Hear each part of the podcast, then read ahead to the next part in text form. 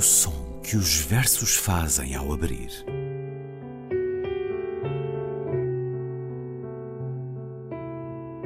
Se leio um livro e ele torna o meu corpo tão frio que fogo nenhum o pode aquecer, sei que isso é poesia. Emily Dickinson. Com Ana Luísa Amaral e Luís Caetano.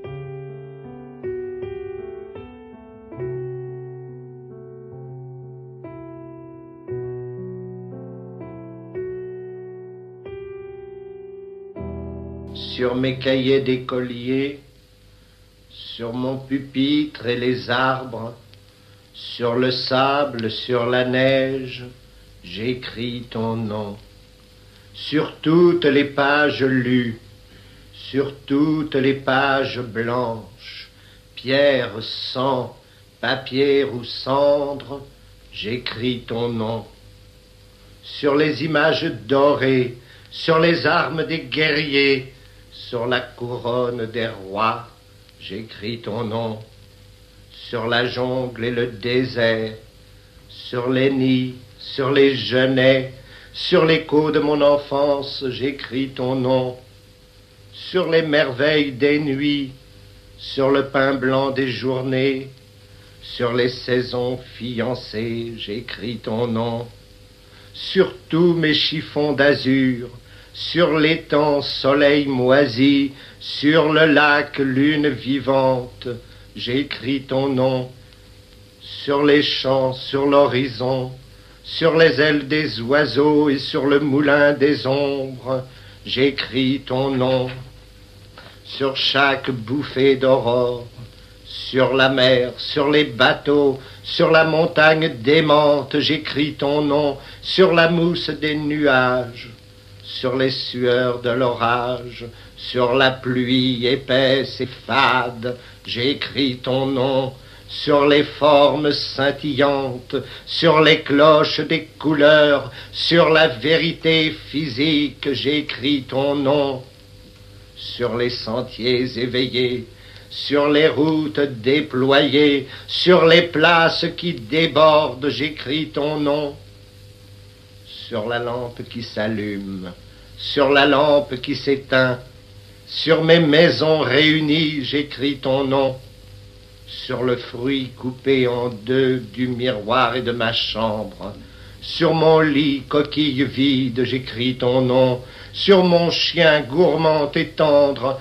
sur ses oreilles dressées, sur sa patte maladroite, j'écris ton nom, sur le tremplin de ma porte, sur les objets familiers, sur le flot du feu béni, j'écris ton nom, sur toute chair accordée, sur le front de mes amis, sur chaque main qui se tend, j'écris ton nom, sur la vitre des surprises, sur les lèvres attentives, bien au-dessus du silence, j'écris ton nom, sur mes refuges détruits, sur mes phares écroulés, sur les murs de mon ennui, j'ai écrit ton nom sur l'absence sans désir, sur la solitude nue, sur les marches de la mort, j'ai écrit ton nom, sur la santé revenue, sur le risque disparu, sur l'espoir sans souvenir, j'ai écrit ton nom, et par le pouvoir d'un mot, je recommence ma vie. Je suis né pour te connaître, pour te nommer liberté. Nos meus cadernos de escola, no banco dela e nas árvores, e na areia e na neve, escrevo o teu nome. Em todas as folhas lidas, nas folhas todas em branco, pedra, sangue, papel, cinza, escrevo o teu nome. Nas imagens todas de ouro e nas armas dos guerreiros, nas coroas dos monarcas, escrevo o teu nome. Nas selvas e nos desertos, nos ninhos e nas giestas, no eco da minha infância, escrevo o teu nome. Nas maravilhas das noites, no pão branco das manhãs, nas estações namoradas, escrevo o teu nome.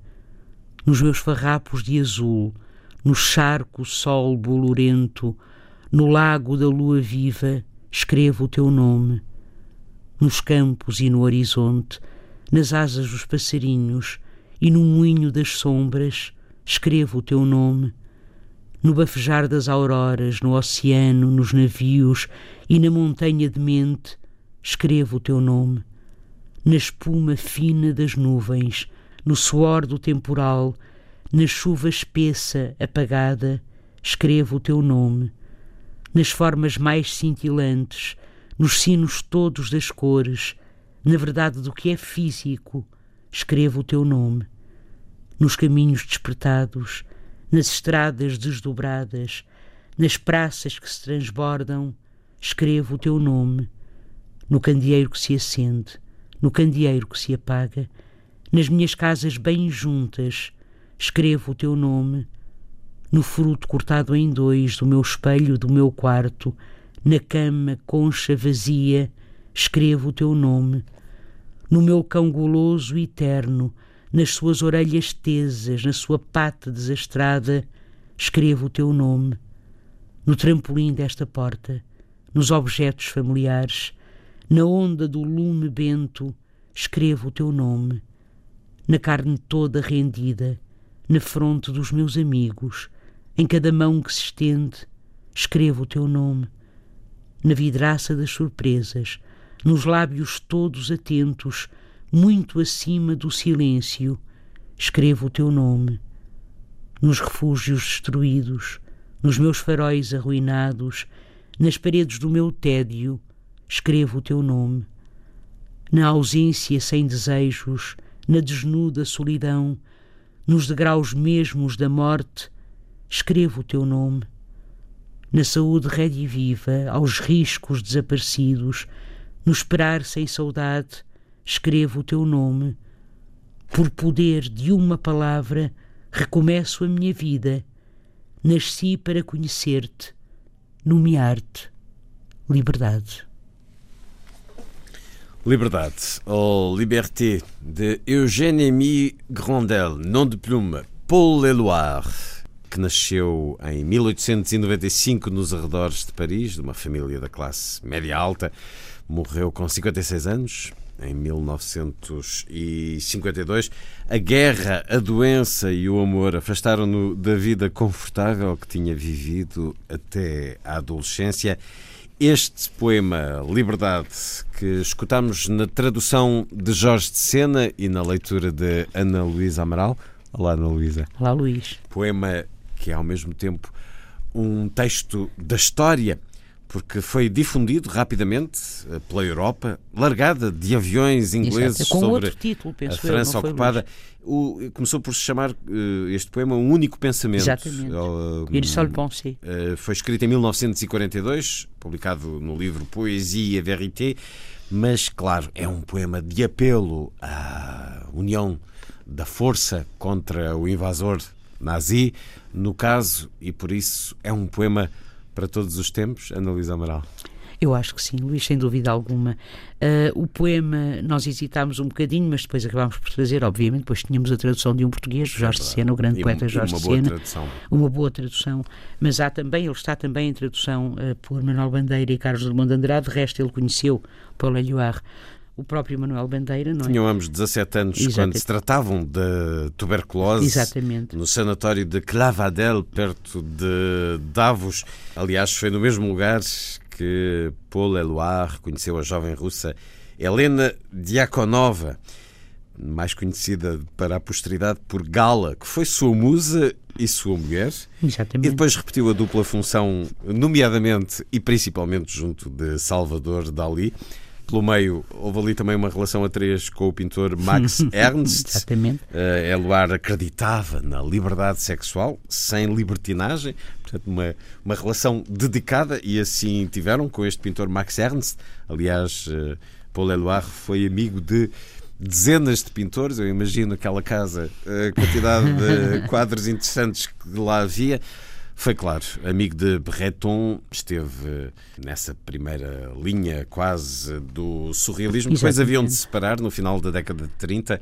O surrealismo de Eloire era de um convívio humanista na sociedade, tendo as mulheres por mediadoras espirituais e não só, calculo, mas não é pela questão do surrealismo que este poema não, não, uh, embora, nos deslumbra? Não, não, embora é curioso porque o poema tem, naturalmente, rastros desse Sim. surrealismo, não é? Uh, se nós uh, repararmos, todas estas imagens novas, inusitadas, o pão branco das manhãs, os sinos das cores, o suor do temporal, a montanha de mente, não é? Todas estas imagens devem muito de facto, eh, são muito devedoras não é, da estética e da poética surrealista. Uh, naturalmente, e, e, liberdade era também o objetivo é, maior claro, dos surrealistas. surrealistas. A simples palavra é? liberdade é tudo que me exalta ainda, escreveu André Breton no Manifesto Exatamente. Surrealista de 24. Exatamente. Agora, o que é, e é interessante, ele, o poema é muito bonito, não é? É um belíssimo poema e é um poema também que, pelos vistos, pelo menos é isso. Às vezes os poetas mentem, não é? Não se pode completamente Ou falam de outras coisas. neles, mas uh, pelo menos nas intenções do poema, não é? Mas uh, disse Eloire que terá, terá começado a escrever este poema, que este tu a quem o poema se dirige seria amada, seria uma amada, mas que depois, muito rapidamente, ele percebeu que uh, este tu se podia referir uh, à própria, ideia, própria da ideia da liberdade. Não é? Portanto, o amor, obviamente, uh, concretizado num ser amado, mas também a liberdade. E não é por acaso que realmente uh, todo ele se constrói em torno de, de, eh, digamos assim, o seu sustentáculo é, por assim dizer, o feminino, início, não é? Nos meus cadernos de escola, etc., no Banco dela e nas Árvores. Agora, é curioso. Dizer porque... que esse, esse feminino do momento, quando ele o escreveu, por... chamava-se Nush e foi também, foi também uma mulher que ele conheceu no sanatório de Davos. Portanto, os sanatórios eram sítios ótimos para as paixões. Sim, a gente claramente. Thomas Mann também, mas, Sim, é pronto. Portanto, mas o poema trabalha com, ah, penso eu, duas. É a palavra palavra em todas as suas acessões e o poder da palavra, não é? Eu lembro-me, há uma, uma, frase muito bonita, uma, um, muito bela em Novas Cartas Portuguesas, uh, que é: Diz-me uma palavra alta e eu hei de parir a alegria de um povo. Isto é muito bonito. Diz-me uma palavra alta. Ora, esta palavra alta, porque não há palavras altas e palavras baixas, de facto, as palavras são palavras, não é? Mas há, por outro lado, palavras altas. Liberdade é uma delas penso eu, Luís, Palavras não é? Maiores, sim. sim. exatamente. Portanto, é a palavra em todas as suas acessões, a palavra liberdade, a palavra escrita e a palavra nomeada, porque o final do, do poema, não é? Porque o que se vai repetindo, o refrão, digamos assim, é J'écris ton nom, escrevo o teu nome, é a escrita, mas é depois a própria nomeação, não é?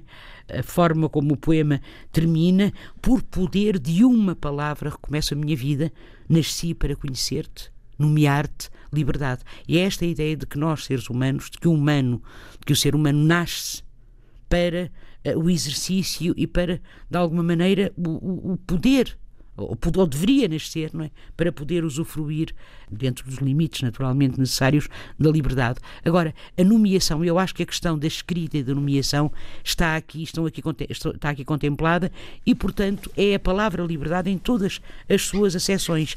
Na acessão da escrita, portanto, da poesia, digamos assim, podia ser, não tem que ser a poesia necessariamente, até podia ser, isto pode ser um manifesto, político, Sim, claro. como foi usado, não é? Claro. Podia ser Rito ou não, eu escrevo o teu nome nas paredes, por exemplo, não é?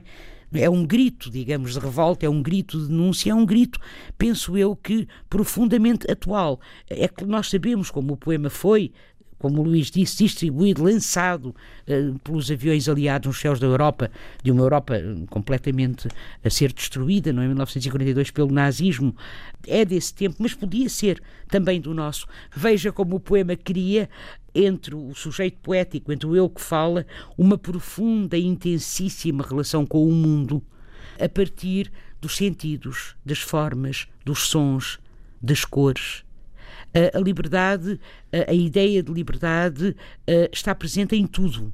Quer no cotidiano, portanto, nos gestos mais simples do cotidiano, quer nos, nos, nos elementos da natureza, as selvas, os desertos, os ninhos, as giestas, os, os, o, o, lago, as noites, o campo, o horizonte. E depois, repare como nós encontramos aqui os quatro elementos que formam o ser humano e que formam o mundo ou seja, o ar, a água, a terra, o fogo, uh, eles estão aqui. A, a liberdade permite a fusão do humano com o cósmico e com o natural, com o natural e, portanto, eh, com o cósmico. Depois, a solidariedade, os outros, não é só a natureza, é a carne toda rendida, a fronte dos meus amigos, em cada mão que se estende, escrevo o teu nome. É como se tudo estivesse em todos e todos estivessem em tudo, todos nós, não é? Em todas nós, obviamente, uh, uh, e, e, portanto, a liberdade é o elemento que consegue ou que conseguiria, por assim dizer, unir tudo e, de alguma forma, libertar. Essencial à vida. Essencial, absolutamente essencial à vida.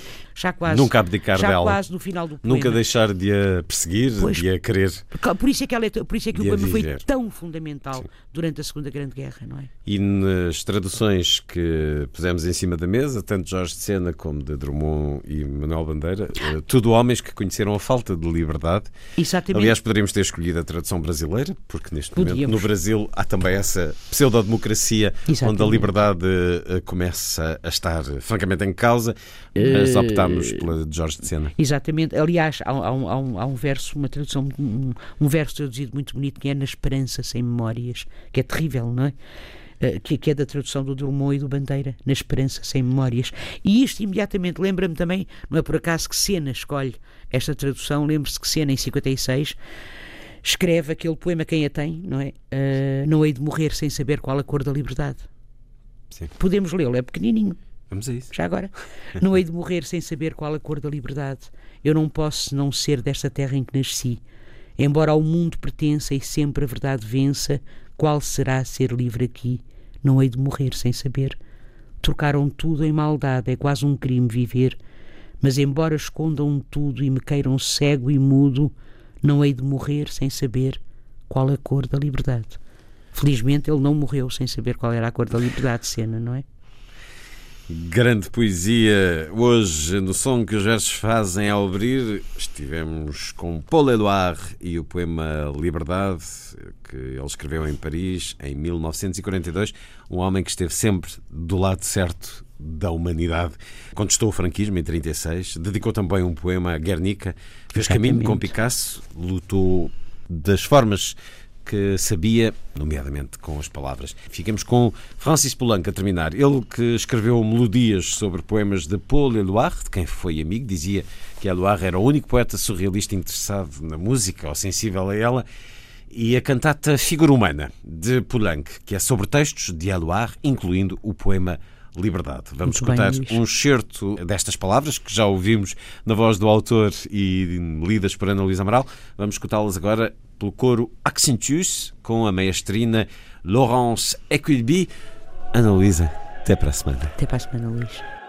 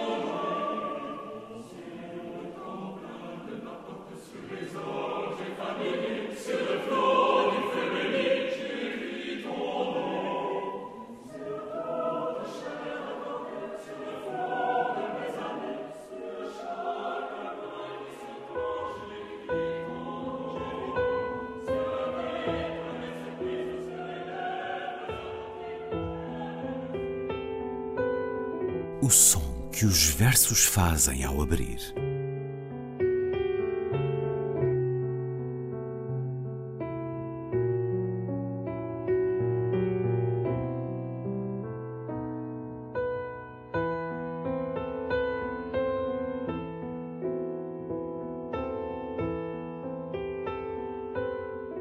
Com Ana Luísa Amaral e Luís Caetano.